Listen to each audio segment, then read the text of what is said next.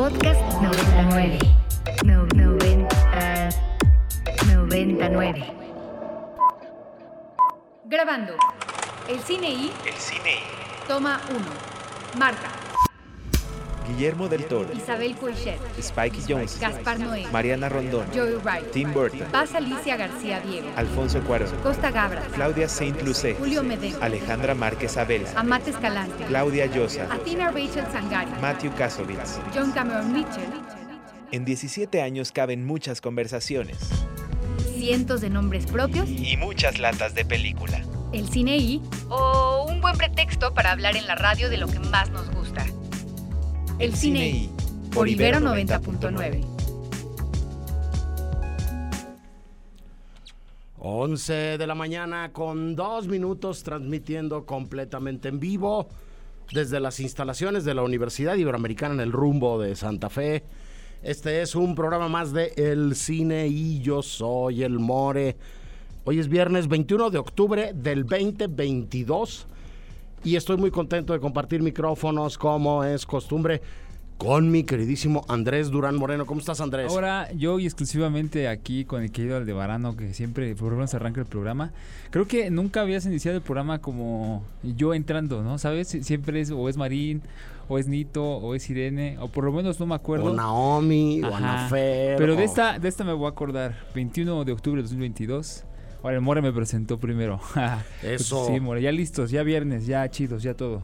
Me parece fantástico eh, decir que tenemos un montón de cosas el día de hoy, que mañana arranca Morelia, que tú y Ricardo Así van a es. estar por allá dentro de unos pocos días, yo los alcanzaré después, ¿no? Será Y lo mejor. Se cumplirá la tradición de que el cine I regrese a este eh, egregio festival de cine. Hoy, por lo pronto, está un lujo para nosotros en los controles, que es el queridísimo Aldebarán, este eh, Hierro. hijo predilecto de Chilpancingo Guerrero, que se ha ido con nosotros de Festival a Morelia y que ha disfrutado las mieles de este increíble evento cinematográfico. Decir que sigue corriendo durante esta semana aquí en la Ciudad de México, Docs MX que han pasado cosas increíbles, Sí. que, que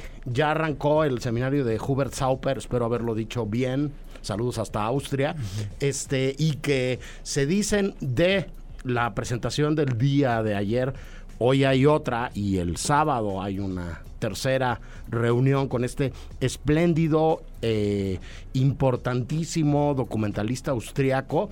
Eh, cosas muy buenas de lo que sucedió eh, ayer por allá. Este, funciones al aire libre llenísimas, ¿no? No nada más la inauguración fue un éxito. Saludos a Inti Cordera y a Pau Montagut. Felicidades a ellos y a todo el Sí, sí. equipo sino que han tenido unas, unas proyecciones al aire libre y en diferentes espacios muy interesantes. Este, unas fotos subió Inti Cordero, ahorita se las retuiteamos a través de, de la cuenta de El Cine I de la proyección en el Parque México, impresionantes. A mí me encanta que los festivales se salgan este, del espacio natural, ¿no? Este, y que las proyecciones vayan más allá de la sala de proyección, que es donde estamos habituados a ver las películas, este, y, que tomen los espacios públicos. Entonces, eh, es un momento muy interesante eh, cinematográficamente para nuestro país en el calendario, porque, insisto,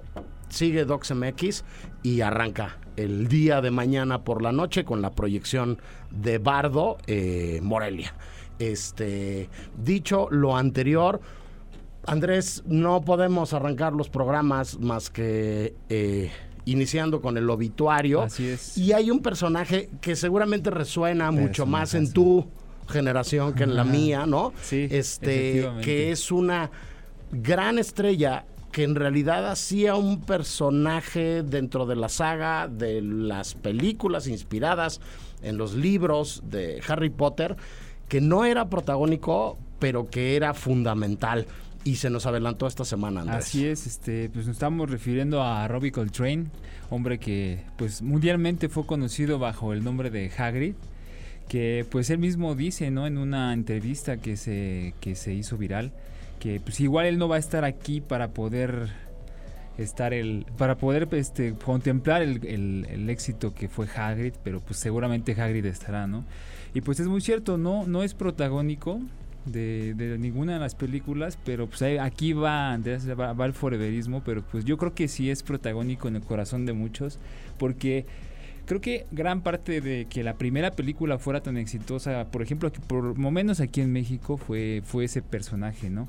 Y pues nada, el querido Robbie Coltrane es un personaje recordado por eso, pero pues tiene, tiene varios papeles más, todo un papel larguísimo, 114 créditos como actor en series de televisión, películas, dos de ellas películas de James Bond.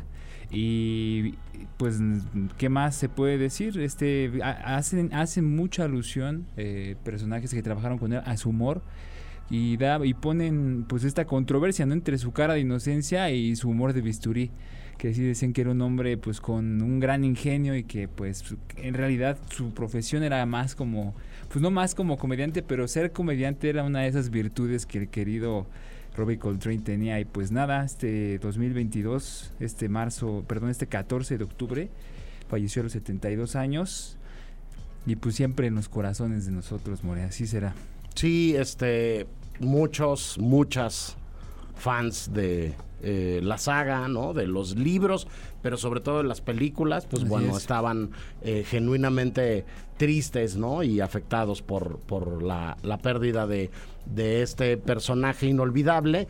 Eh, en otro orden de ideas, más para acá, este...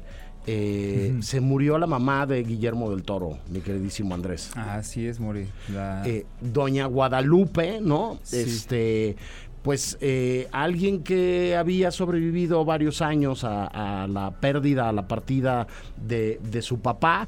Eh, algo que coincidió de una manera agridulce, eh, vamos a platicar un poquito más adelante de eso, con el estreno mundial de Pinocho, de la más reciente cinta dirigida por Guillermo, una película de animación muy esperada que se va a poder ver en Morelia y que se presentó por primera vez en el mundo en el Festival de Cine de Londres. Ajá. Y bueno, este, por ahí hay unos eh, tweets eh, interesantes de Guillermo agradeciendo todas las muestras de cariño de todo el mundo y diciendo que, pues bueno, sí es como un, un momento agridulce, ¿no? Este, eh, porque, bueno, en, en la este, eh, antesala de la presentación de esta su nueva película y de pues ponerse de manteles largos, ¿no? Y festejar algo tan venturoso como acabar una película de animación, que es un, un reto calibre, gigantesco, ¿no? Sí, sí. Este, pues coincide con,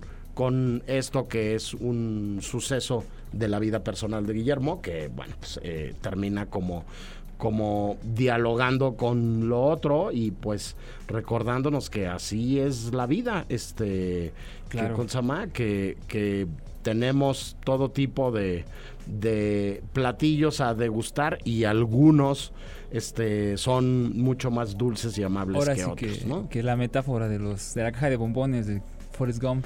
Bueno, Eh, este podría ah, ser una manera de, de Sí. explicar la, la situación.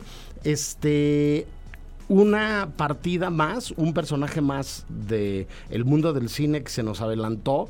Es un productor español bien interesante. Mucho, sí. Un señor de nombre Claudio Biern Boyd.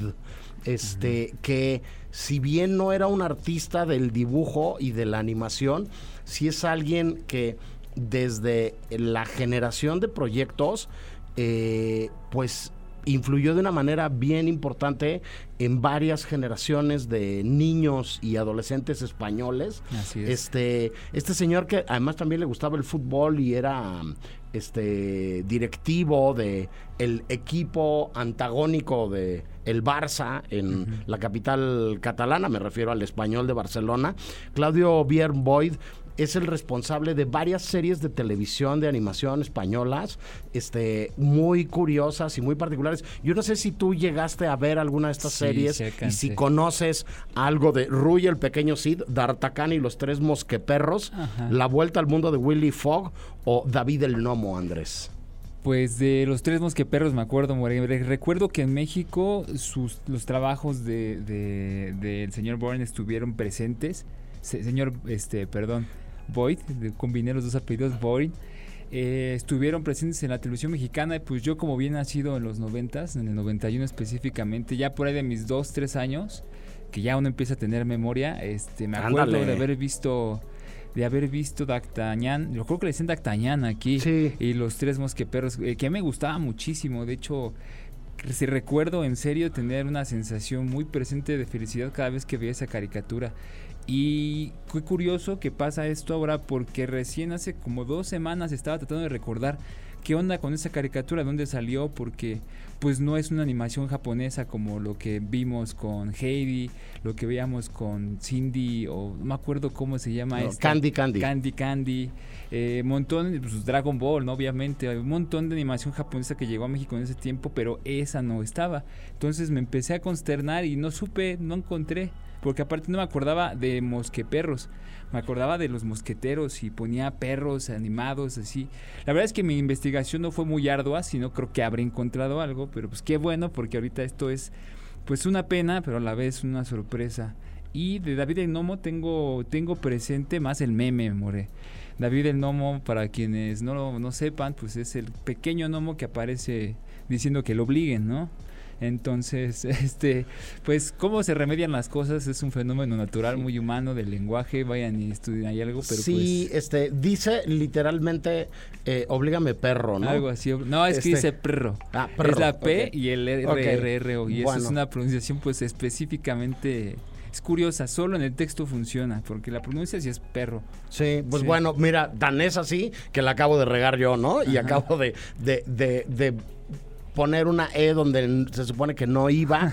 este, sí, son un referente además para, para la infancia de, de muchos lugares. Lo que comentabas es, es muy cierto. En general, eh, además de que no teníamos conciencia de dónde venían los contenidos mediáticos, Claro. eh, lo más común era que nos llegaran eh, series de animación norteamericanas o japonesas.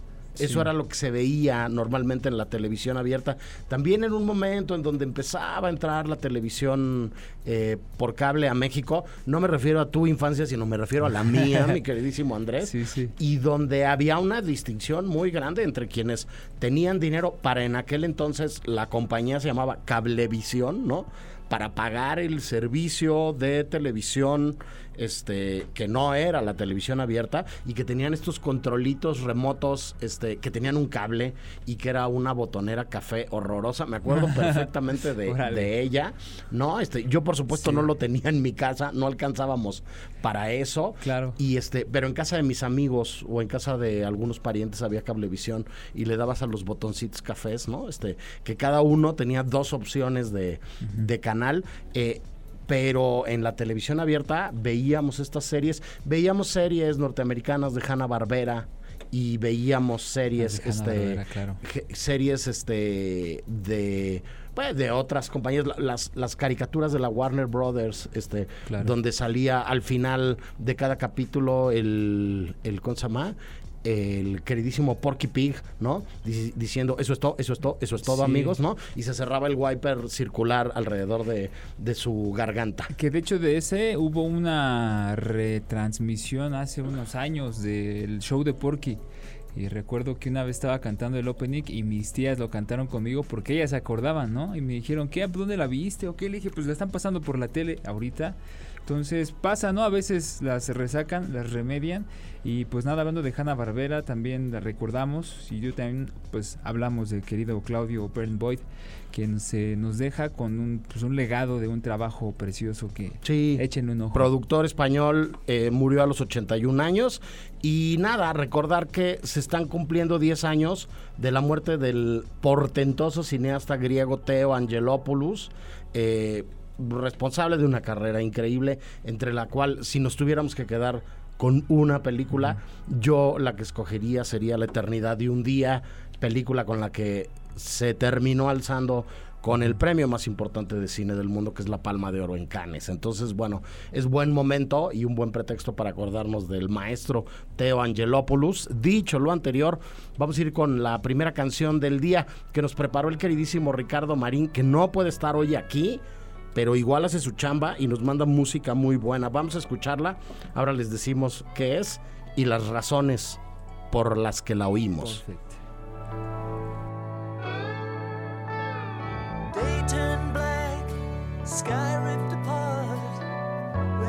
Seguimos, seguimos, seguimos, seguimos, seguimos en vivo en el cine I. Eh, yo le subo y le bajo a mis, micro- a mis audífonos y luego no me oigo y por eso repito las cosas como un loco. Pero bueno, ya está en los controles el querido maestro Obando. Este, y acabamos de escuchar a George Harrison. eh, con una canción que se llama Blown Away, que es parte de la banda sonora de eh, Struck the Nuns in the Run, una película protagonizada por el buen Robbie Coltrane, al cual despedimos con música, con música de uno de los cuatro maestros del cuarteto de Liverpool. Eh, insisto, canción seleccionada por el buen Ricardo Marina, quien le mandamos un abrazo. No puede estar el día de hoy por acá con nosotros, pero no deja de hacer su chamba, Andrés. Sí, sí, sí, qué bueno, ¿eh? porque la verdad es que si por algo he respetado a Marín desde que entré al programa hace cuatro años más o menos, es por su bagaje cultural en la música. No, nos da unas, melómano y- unas clases. Este, Efectivamente. eh, eh, tiene mucho sentido que esté en este programa y Bravo, que Marín, colabore en esta estación de radio donde hay harto melómano y harta Claro. gente, ¿no? Este, mucha y mucho talento. eh, que sabe este mucho de música más que Así es. nosotros, ¿no? Este, nosotros nos, nos mm, limitamos a hablar de cine, ¿no? Y nos, nos metemos en, en materia para darle la bienvenida a los micrófonos de Ibero 90.9 y del Cine I a Sergio Flores Torija, eh, director de Travesías. ¿Cómo está Sergio? Hola, ¿cómo están? Primero que nada, gracias por la invitación. ¿Qué tal? ¿Cómo están ustedes? Bien, contentos de, de platicar contigo. Yo creo que por ahí ya nos habremos visto en algún festival o, o en alguna conversación este, con tu largometraje de ficción previo que acabaste rodando este, en Bosnia, ¿no? Si no me equivoco, Sergio. Sí, exacto. Se llama Tres Mujeres o Despertando de mi sueño bosnio. Yo tuve la fortuna de vivir en Bosnia casi cuatro años. Allá fue donde estudié en, en la escuela del, del famosísimo Belatar, Qué del maravilla. gran, sí, del gran maestro húngaro. Eh, pa- para aquellos que, que no lo conocen, obvio, vayan a buscar su, su filmografía, ¿no? Sí, que, que además hay, hay varias directoras y directores que han emprendido, este, pues supongo que al mismo tiempo que tú, probablemente después, esta, esta aventura, ¿no? Este, eh, eh, eh, y han, han ido a parar por allá y han sido alumnas y alumnos del, del maestro Belatar. Este, pero bueno, al final dicen por ahí que uno siempre vuelve a los lugares donde, donde amó la vida y bueno, además, pues tu, tu nacionalidad, tu origen está acá y ahora presentas Travesías que, que es un díptico bien interesante, Sergio, sobre, sobre dos personajes que si bien no viven eh, la historia a partir de un espejo literal, eh, sí nos, nos dan dos lados de una moneda de lo que sucede, por ejemplo, en una frontera como, como la del norte de nuestro país con Estados Unidos. Sí, estoy completamente de acuerdo contigo. Primero digo, tocando, tocando lo previo, obvio fue una experiencia increíble Bosnia, pero hay el momento en el que uno tiene que volver a su país y filmar en su país, ¿no? Y, y justo cuando yo viví en Bosnia tenía esta sensación de, durante cuatro años siempre fui un extraño. En, en esa cultura, en Ok. esa sociedad, ¿no? y, y yo dije, la siguiente película, el lugar ideal para filmarla es, es la frontera de nuestro país porque ahí no te tienes que ir hasta el otro lado del mundo para sentirte un extraño, ¿sabes? Sí. O sea, te vas un kilómetro al norte y, y ya estás en una cultura totalmente diferente, con, con una estética, con una economía, con, con valores, con todo diferente a lo nuestro, ¿no? Y, y para aquellos que no conocen justo Tijuana y San Diego, como tú dices, en realidad es una ciudad partida en dos por un muro, son, son los dos lados de una misma moneda y, y muy pronto en el proceso dije, tengo que tener un protagonista que represente a cada lado de, de este díptico, como dices. Sí, este, además de todo, un personaje femenino, un personaje masculino, con oportunidades diferentes, con eh, satisfactores diferentes, con privilegios diferentes, con posiciones dentro de la sociedad diferentes, pero que no dejan de, confluir y de conectarse en, en, esta puerta y en esta frontera, más en, en, este, en esta puerta de entrada y salida que, que, es además una de las más transitadas del mundo. ¿Cómo nace la película, el proyecto? ¿Por qué decides eh, filmar precisamente como, como tu siguiente trabajo de largometraje de ficción, Travesía, Sergio? Eh, tienes mucha razón en lo que dices. Yo una vez que que decidí que tenía que, filmar esta película eh, en la frontera. Eh, viajé a varias de las ciudades fronterizas de, nuestro país y yo me enamoré de, Tijuana, porque es, un lugar único, eh, como dices, es de las fronteras más transitadas hacia, ambos lados. y también del otro lado tenemos pues California, ¿no? Que, que, es el estado más rico de Estados Unidos. Entonces hace que los contrastes sean brutales, ¿no? También eh, la, cultura en Tijuana es, es interesantísima, la mezcla cultural, perdón, porque hay gente de, todos los rincones del mundo en Tijuana, ¿no? Gente que, que tal vez tenía la intención de cruzar y, ahí se quedó, pero hay comunidades muy grandes de, todo el mundo y, y, se retroalimentan ambos lados. Es, es una mezcla muy interesante. Y yo siempre digo que mi cine no viene de, mi cabeza, yo no escribo los guiones, no me siento en una computadora, eh, más bien yo me voy a mudar al lugar, un poco como sujeto de estudio. Y en Tijuana vi, sentí, viví cosas que en ningún otro lado y, todo lo que al final ves en pantalla es, un, es justo un recuento de esto.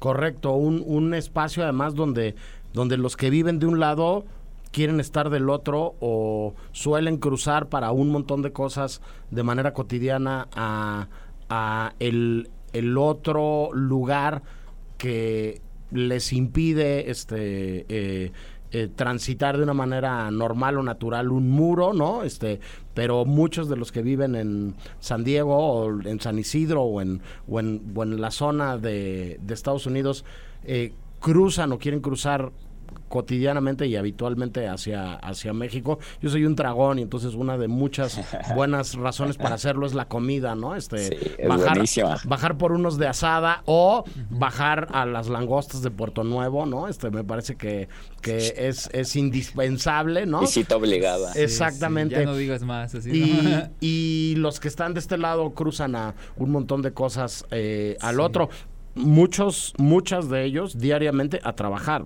así de, así de simple, ¿no? Pero bueno, está aquí Andrés con nosotros también en la cabina, Sergio, y él te quería hacer una pregunta. Adelante, Andrés. Hola, Sergio. Este, hola, Buenos días por acá. Eh, no sé qué, qué tiempo sea por allá, pero quería hacer una pregunta, ¿no? Un pajarito llamado Internet Movie Database me contó que eh, te encargaste de la dirección de la foto y también de la escritura, ¿no? Esto es una situación peculiar que a mí me gustaría preguntarte, ¿no? Eh, sobre todo en la fotografía, porque vi, bueno, alcancé a ver y a percibir que en la primera de la, de la primera secuencia, pues es un atardecer o nada del sol. Eh, yo en mi, en mi experiencia de la foto, eh, pues entiendo que esa parte es muy difícil. Entonces, si estabas dirigiendo y además traías la, no sé si tú operaste cámara. sí, yo opero también. Ah, ok, bueno, esto, esto le agrega más al Marabar. Eh, me interesa, ¿no? ¿Cómo, ¿Cómo fue para ti esta primera secuencia?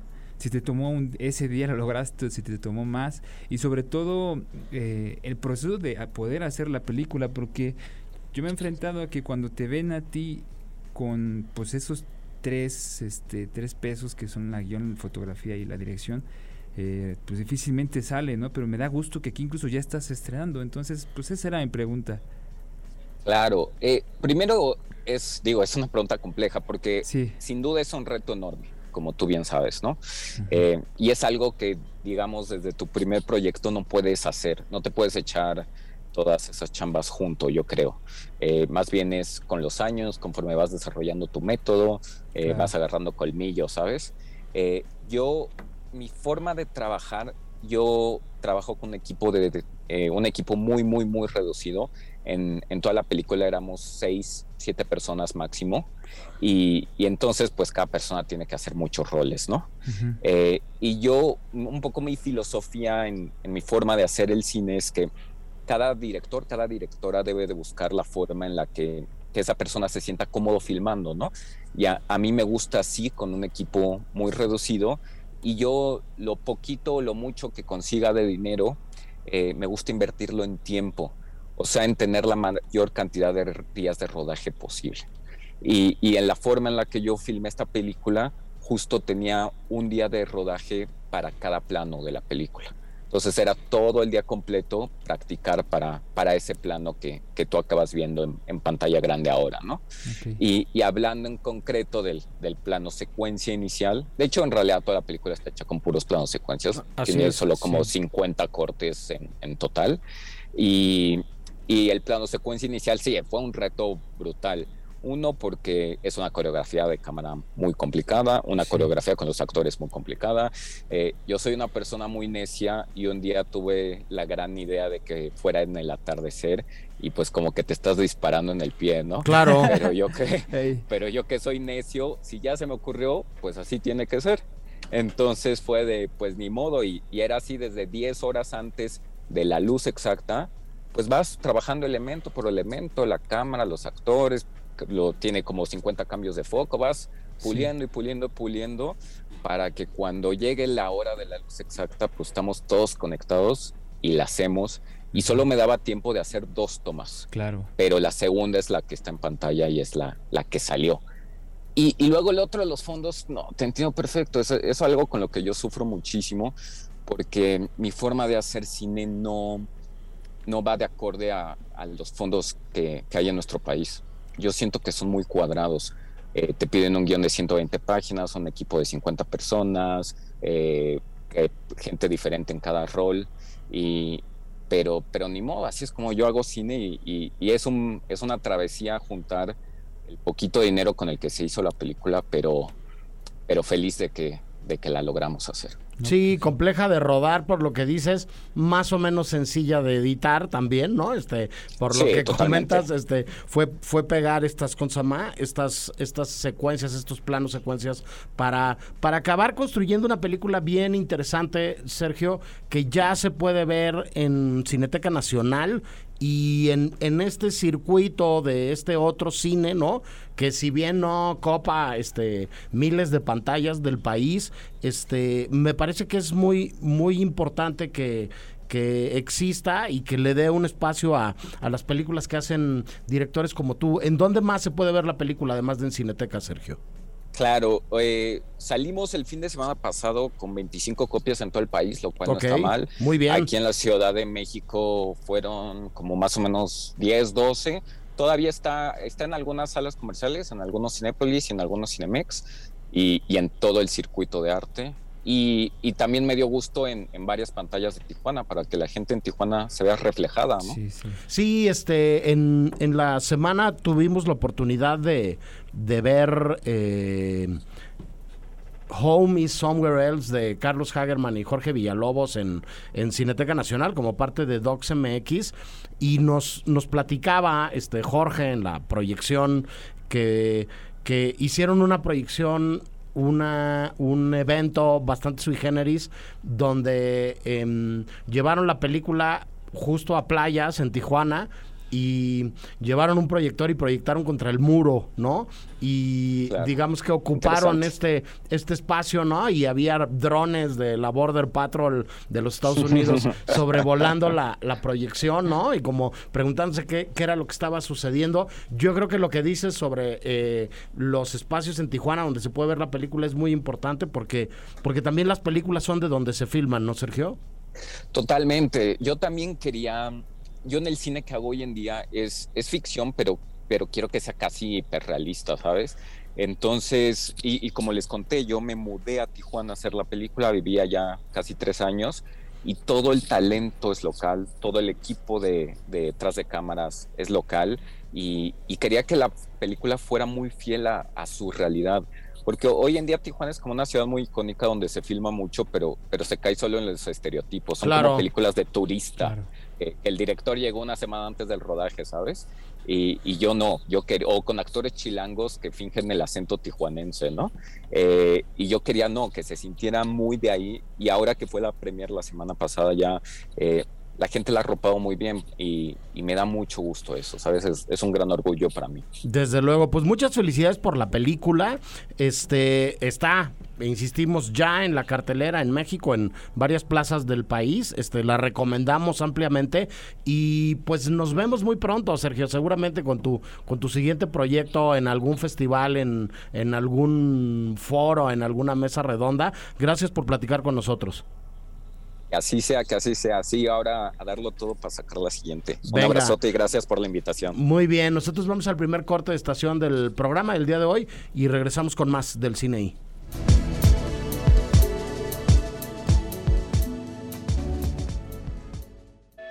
El Cine I presenta. Presenta. Apuntes sobre el futuro del celuloide. Toma, tres. Nos estamos dando cuenta de que este cambio va más allá de la manera de distribuir el cine. Está mutando la relación que las películas crean con el público. Paulo Sorrentino. El, Cine I presenta. Presenta. Apunte sobre el futuro del celuloide, toma 2. Toma 2. Todo va a ser diferente a partir de ahora. Viene una nueva generación que ve de otra manera el arte del cine eso sí, el cine seguirá porque siempre necesitaremos historias. Costa Gabras.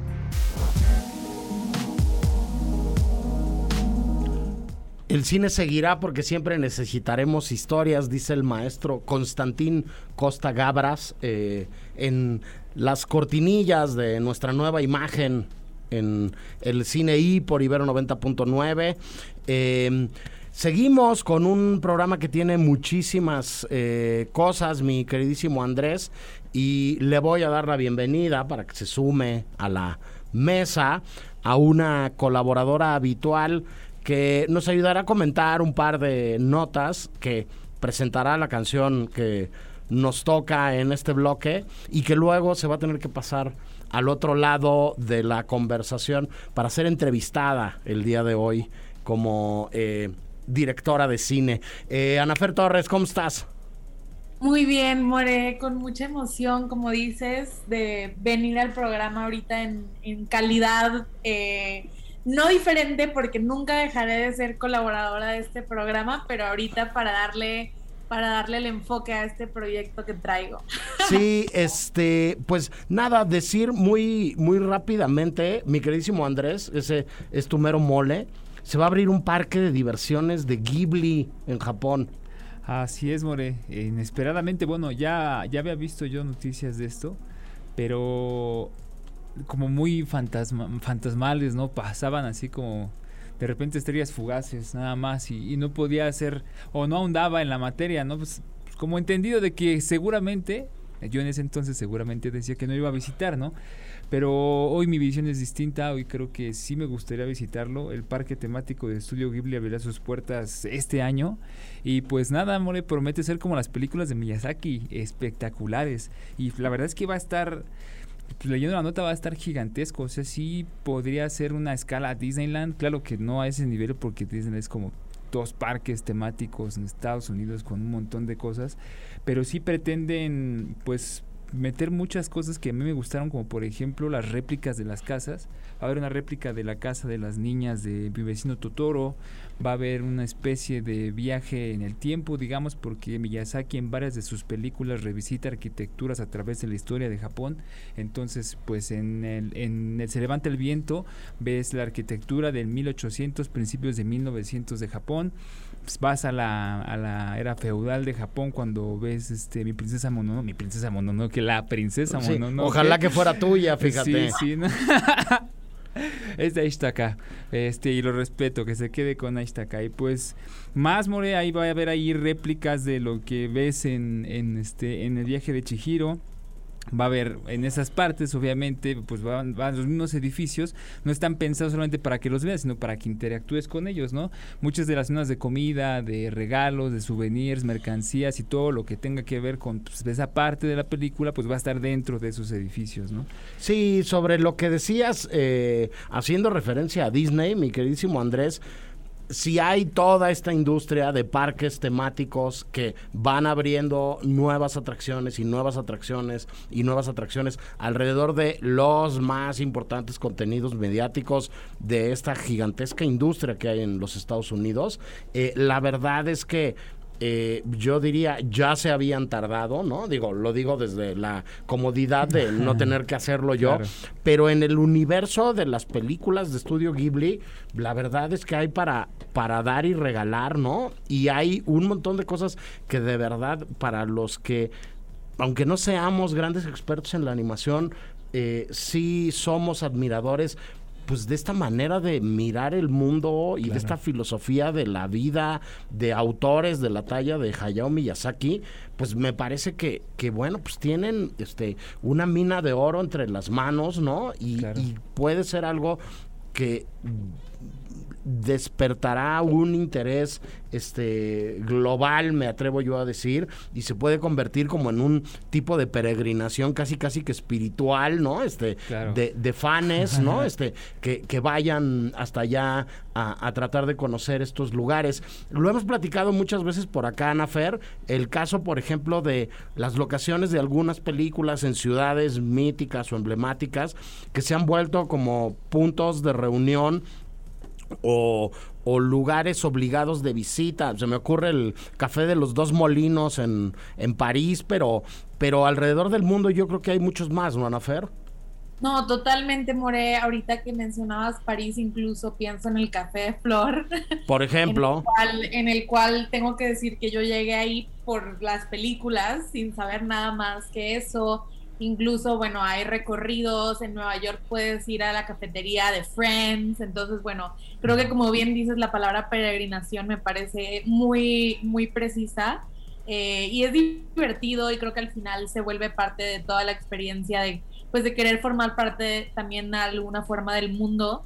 Eh, del mundo que nos gusta y de las cosas que nos gusta y que disfrutamos. Sí, este, en el cine y en estos 17 años, en la parte monográfica, hemos hecho un montón de ciudades. Hemos hecho Nueva York, hemos hecho París, eh, hemos hecho Madrid, hemos hecho Barcelona, hemos hecho la Ciudad de México, este, y todo tengo que confesarlo yo a partir de cosas que lees o ves y que te consama, que te que te funcionan como detonadores creativos. Hay un número de la revista Premier norteamericana que tengo yo guardado, que es un especial de Nueva York y que tiene tiene todo su contenido dedicado a lo que se ha rodado en Nueva York y a este tour, a este recorrido que puedes hacer, a este mapa, ¿no? Hay un mapa de Central Park de las películas que simplemente las que se han filmado en Central Park y en qué lugares exactamente de Central Park se han rodado esas películas. Hay uno del Bronx y todas las películas que se han hecho en el Bronx.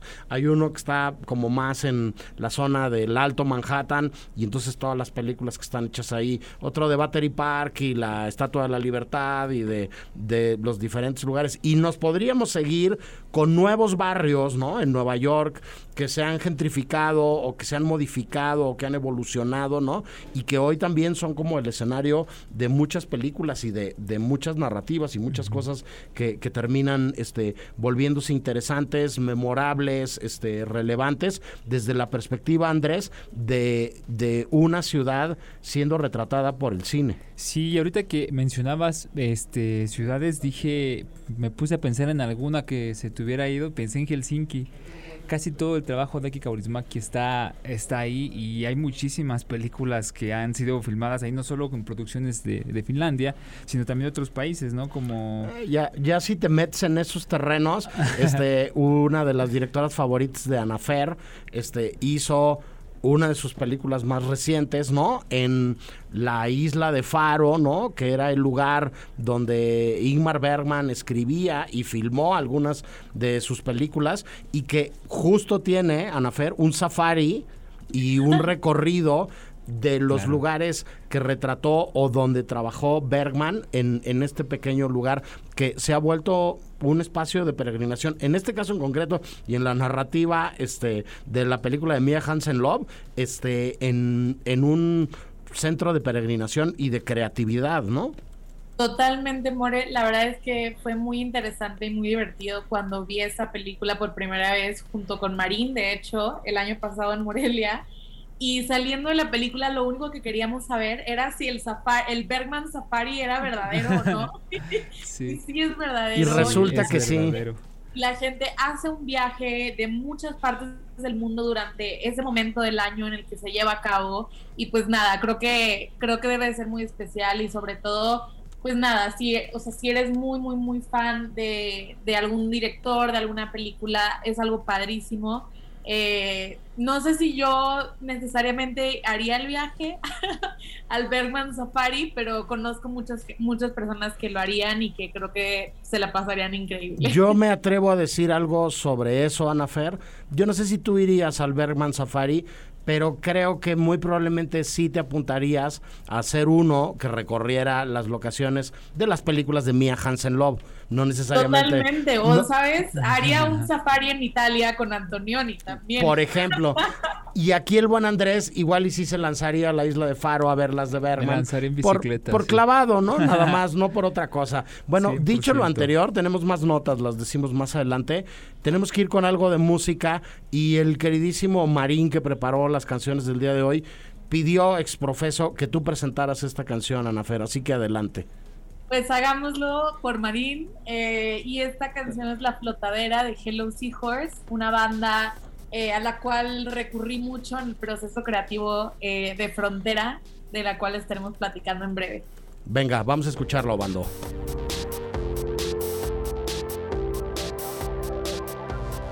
Y es parte de la inspiración, eh, de el espíritu, de las cosas que escuchó Anafer Torres, que en este momento deja de participar en este programa como colaboradora habitual del mismo y se convierte en invitada. Eh, Anafer Torres es una directora de cine recientemente egresada de la especialidad en esta materia en la carrera de comunicación en la Universidad Iberoamericana, que con su corto eh, de trabajo de final de grado, eh, participa y es parte de la selección oficial en competencia del Festival Internacional de Cine de Morelia. ¿Qué se siente, Anafer, eh, haber ido a Morelia como público, haber ido a Morelia como periodista y a cubrir el festival y ahora ir a Morelia como concursante? Híjole, More, pues la verdad es que una dicha y una gratitud inmensa porque creo que al final hacer películas también es, es hacer, es hablar de las películas, es ver las películas, entonces muy, muy, muy agradecida siempre con el cine y por, por la oportunidad de cubrir el festival, de verlo desde ahí y ahora con la emoción inmensa de que después de todos estos años y de que la hemos pasado increíble en el festival y hemos visto cosas padrísimas y conocido a gente muy, muy padre. Eh, pues vamos a estrenar este corto Frontera por primera vez. Se va a ver en público en el mismo Morelia. Entonces, la verdad es que mucha, mucha, mucha emoción. Sí, eh, Morelia tiene una edición bien interesante es, en estos sus, sus 20 años, Anafer. Eh, decir que eh, de alguna manera eh, eres un ejemplo de lo que va a pasar este año en Morelia, el concurso de largometraje de ficción, eh, que tiene 10 películas, tiene 8 dirigidas por mujeres. Eh, y en tu caso concreto, vas con una película escrita y dirigida por ti, producida por mujeres, fotografiada por otra mujer, con el sonido hecho por otra mujer, este, y con, con una serie de, de, eh, eh, sumatorias bien interesantes, como por ejemplo que eres de Tampico, viniste a estudiar a la Ciudad de México y este y empezamos a ver algunos resultados en el cine mexicano de que de que no todo es la CDMX, ¿no? Claro, More. Sí, sin duda, eh, o sea, la verdad es que es algo muy especial y muy interesante poder formar parte de este, de este programa de, de este año del festival, por lo mismo que tú dices, es algo que hemos hablado innumerablemente en el cine y a lo largo de este tiempo y que a mí en lo personal me importa y es algo muy cercano a mí, tanto el trabajo hecho por mujeres, tanto que es algo que yo busqué desde la concepción del corto. Eh, sin embargo, como bien dices, la verdad es que es, es algo que me llena de orgullo el también haber venido de un contexto bastante diferente y de una ciudad pues más alejada de toda esta industria, de un lugar en el cual no necesariamente crecí ni siquiera con la conciencia de que el cine era algo que, la gente podía hacer, eh, sino hasta ya entrada en los primeros semestres de la carrera en la Ibero, fue que realmente dije, wow, como que me hizo sentido que esto era lo que quería hacer con mi vida y que de alguna forma no, tal vez no tenía las palabras concretas o muy claras de que, ok, voy a querer hacer, escribir películas, producir películas. Sin embargo, una vez que, lo descubrí y que fui entrando poco a poco a esto, eh, eh, me queda claro que es lo que más, más, más me apasiona. Sí, este, un medio en el cual ya este, te insertaste laboralmente.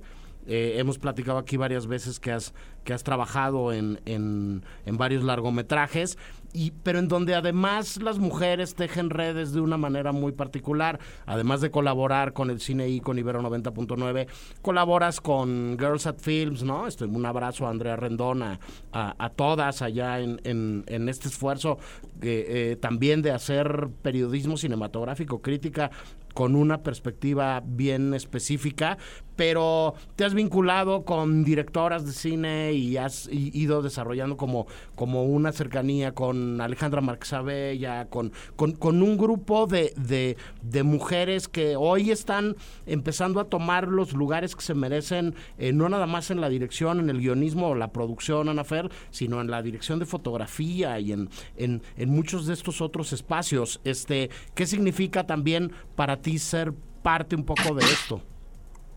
Eh, la verdad es que es muy emocionante, More. Eh, creo al final creo mucho en, en apoyarnos entre mujeres, creo mucho sobre todo en la creación de estos espacios que permiten realmente tener una visibilidad a estas historias que se están contando hoy en día, a estas inquietudes que al final sean de mujeres o no, tienen que ver con nuestra propia experiencia de vida, ¿no? Y pues en nuestra, en nuestra vida hemos caminado este mundo siendo mujeres, siendo mujeres, algunas yo de Tampico, siendo mujeres de la Ciudad de México, ¿no? Entonces, pues se conecta muchísimo a, las experiencias y creo que en este tipo de cine que mencionas que, que se ha ido, que se ha ido pues para arriba en, en, los últimos años y que se le ha dado más oportunidad, creo que es algo muy interesante ver pues todas las narrativas que podemos contar las mujeres, todas las historias que nos preocupan, que nos inquietan, y definitivamente creo que Frontera es una de esas inquietudes muy ligadas a la experiencia de ser mujer en México, en el cine, en esta vida. Y pues la verdad es que, que siga viniendo, que sigan abriéndose todos estos espacios. Yo por mi parte me siento muy comprometida a esto, también eh, también como al tema de la descentralización, que me encantaría filmar eh, también en Tampico, fuera del DF, y creo que poco a poco ahí vamos, caminando, caminando sobre la marcha y avanzando. Sí, eh, utilizando como plataforma una escuela, en este caso en concreto la Ibero, ¿no? Para además vincularte con otras mujeres y, y, y, con, con, tus socias creativas, pero, pero también planteando los temas dentro de la película. De eso va un poco Frontera, ¿no? Así es, More. Eh, Frontera es un cortometraje sobre las relaciones que uno se va encontrando en la vida y sobre cómo esas relaciones te pueden invadir tanto como tú lo permitas o puedes decidir tomar alguna acción eh, en caso de que, de que lo quieras y salirte de un lugar en el cual no necesariamente estás encontrando un espacio para ti misma o un espacio en el que te permitan crecer y seguir avanzando en tu vida. Entonces, eso es un poco frontera. Y gracias a la actuación increíble de Diana Bobbio, estoy muy, muy orgullosa de que podamos contar esta historia. Sí, Andrés te quería preguntar algo. Hola, Ana. Ya, Hola. fan, fan por acá. Oye, pues lo he comentado el programa pasado, el antepasado, la última vez que estuvimos aquí todos juntos en, creo que fue en Chetito, fue aquí, no recuerdo, pero bueno, hay una, para los que no sepan, de Radio Escuchas, que nos quieren mucho, nos escuchan cada fin de semana aquí en, eh, pues la gente que por lo regular está en este programa también le gusta hacer cine, ¿no? Había habido una tradición muy larga de que todos los que estaban aquí no podían filmar un corto por alguna razón extraña, misteriosa, de fuerzas incognoscibles. Eh, Marín tomó el primer espadazo para reventar ese muro y tú también lo haces, ahora después de ella además eres seleccionada, lo cual me da mucho gusto. Y pues esto es el final de un camino, bueno, del final entre comillas, ¿no? Porque obviamente es una meta, pero siempre hay más. Y yo quería preguntarte sobre ese camino previo. ¿Qué fue para ti el, el estado más difícil de, de, todo este trayecto? Desde que te llegó la idea hasta que pues lo terminaste mandando a Morelia un día de tantos. Ay, sí, Andrés. Pues la verdad es que definitivamente hubo, o sea, hubo dos retos en particular que me vienen a la mente y el número uno es cómo convertir una historia que obviamente es una ficción y está construida junto con mi equipo, sin embargo no deja de ser un proyecto muy personal también y muy uh -huh. íntimo, entonces cómo volver esa parte eh, pues como sentimental y vivencial hacia una ficción y hacia una construcción de una historia que se, que se pueda filmar y compartir, entonces creo que el proceso de, de, escritura del guion fue bastante largo y bastante difícil por eso, porque además creo que eh, las diferentes versiones del guion fueron cambiando muchísimo también conforme yo cambiaba como persona y conforme claro. yo crecía y avanzaba y cambiaba varias cosas y perspectivas de mi vida. Eh, sin embargo, estoy muy contenta de haber llegado a este guion que finalmente se filmó y pues la, el reto más grande sin duda fue el haber filmado este corto en la pandemia y que durante este proceso de escritura de guion, de preproducción, se vino la pandemia, las escuelas cerraron, eh, la parte, hoy, hoy en día pues ya estamos más acostumbrados a trabajar y a hacer nuestra vida a pesar de que sigue la pandemia, sin embargo esa era la pandemia del 2020 de no salir de tu casa, de que los cines estaban cerrados, claro. el semáforo rojo, entonces la verdad es que un poco regresando a, a, la tradición de no haber filmado y después filmar en como parte del programa, yo tengo que decir que me puse bastante terca mm. en, en, filmar y terminarlo y hacerlo porque era el momento de hacerlo y en eso creo firmemente y estoy muy agradecida también siempre por el apoyo de Camila Bárbara y de Sabina Suárez, quien, quienes fueron mis productoras, por ahora sí que dejarme en esa necedad y en esa terquedad y realmente hacer que sucediera esto junto con este maravilloso equipo. Eh, pero pues sí estuvo duro, o sea, fue, fue difícil y se tuvieron que tomar decisiones eh, complicadas, difíciles. Eh, al final era la primera vez que cualquiera de nosotros filmaría algo en pandemia, eran tiempos que no son tan, tan, tan lejanos en, en años, sin embargo ya parecen de otra vida. Claro, claro. Ana Fer, a toda capillita le llega su fiestecita. ¿Cuándo puede la gente ver eh, Frontera en Morelia y dónde más lo va a poder ver la gente? Frontera es parte del programa de cortometrajes de ficción número 2 en Morelia, que se va a presentar el lunes en Cinépolis, eh, en Cinépolis Morelia Centro a las 9 de la noche.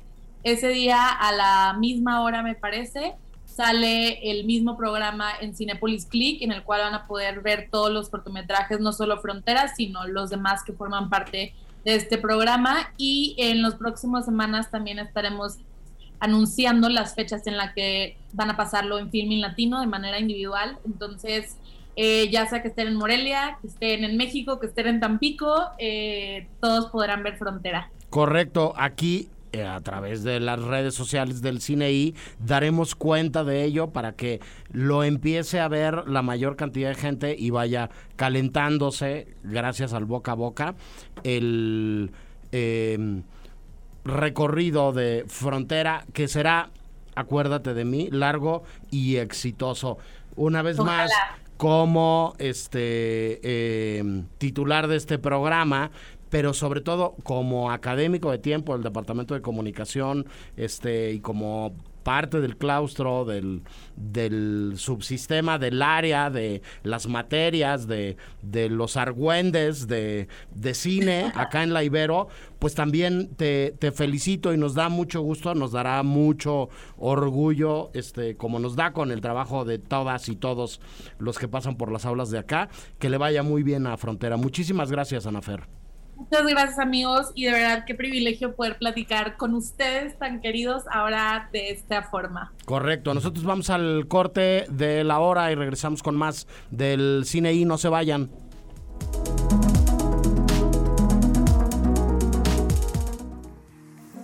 El Cine I presenta Presenta. Apuntes sobre el futuro del celuloide, toma 5. La necesidad es la madre de la invención. No nos podemos deprimir por las dificultades. Lina Ramsey. Para más contenidos como este, descarga nuestra aplicación disponible para Android y iOS o visita ibero909.fm.